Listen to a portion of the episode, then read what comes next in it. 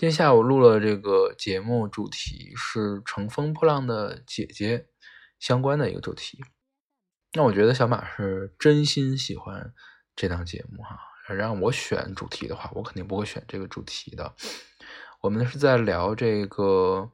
这些姐姐在参加这档节目之前唱过什么歌，最有名歌的歌是什么。嗯，我觉得很容易就会把事儿给聊散了。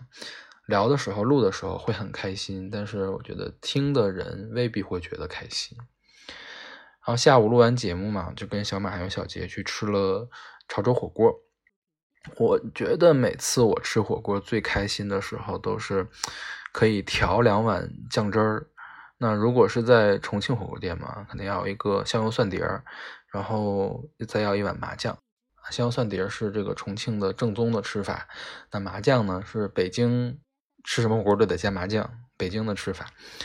但是我而且我不会这个老老实实就说只在上面加上葱花和香菜，基本上是那个小料区有什么调料我都要来上一点儿，比如什么君王酱、XO 酱、牛肉酱、花生碎。那对我来说最重要的是要加一点点醋。嗯，但是今天吃的是潮汕火锅嘛，它的正宗的吃法应该是蘸沙茶酱。我们去那家店有好多好多。酱料我之前都没见过，也不知道它是正宗的还是不正宗的哈。比如说什么潮州辣酱、广式腐乳，还有它炸过的那个蒜粒儿，叫做黄金蒜蓉，也不知道是我加多了啊还是怎么回事儿。那个潮州辣酱特别的辣，那我印象中潮州好像并不是一个吃辣的地方，当然可能也是我记错了。然后还有那个广式腐乳，它应该是加水化开过了，乳白色的，然后挺稀的，它比蚝油还要稀一点，但是比那家店提供的麻酱呢再稠一点，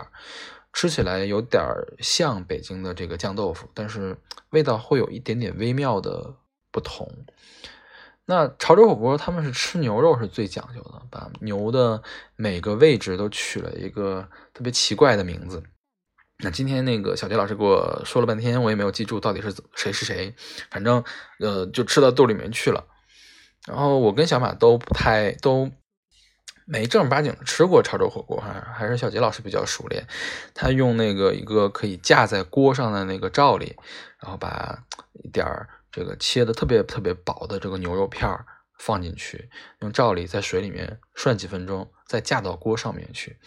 那这个肉下面是有这个蒸汽熏着的嘛，它不会凉，它又没有放到水里面，所以它也不会变老。就如果你想吃嫩的，你直接把上面架着这个罩里里面的肉夹起来，蘸点料吃了就可以了。那你要是喜欢吃硬一点的，或者说你觉得涮几秒钟这个牛肉会不熟，你怕不干净，你可以再拿筷子夹起来，在滚水里面再涮几下再吃。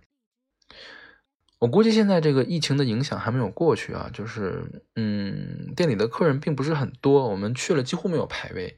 然后而且这个服务员的人手似乎也不太够，他们这个调度也有点差，所以就挺乱的，乱七八糟的，就感觉他管理很差。但是这个特殊的时候嘛，就是我觉得有的吃就不错了，还挑什么挑啊，就没什么好挑的了。就是将来等到小伟回到回国了哈，我我觉得可以带他去吃一吃。或者是说，干脆我们就安排一次这个潮汕之旅，在那边是个。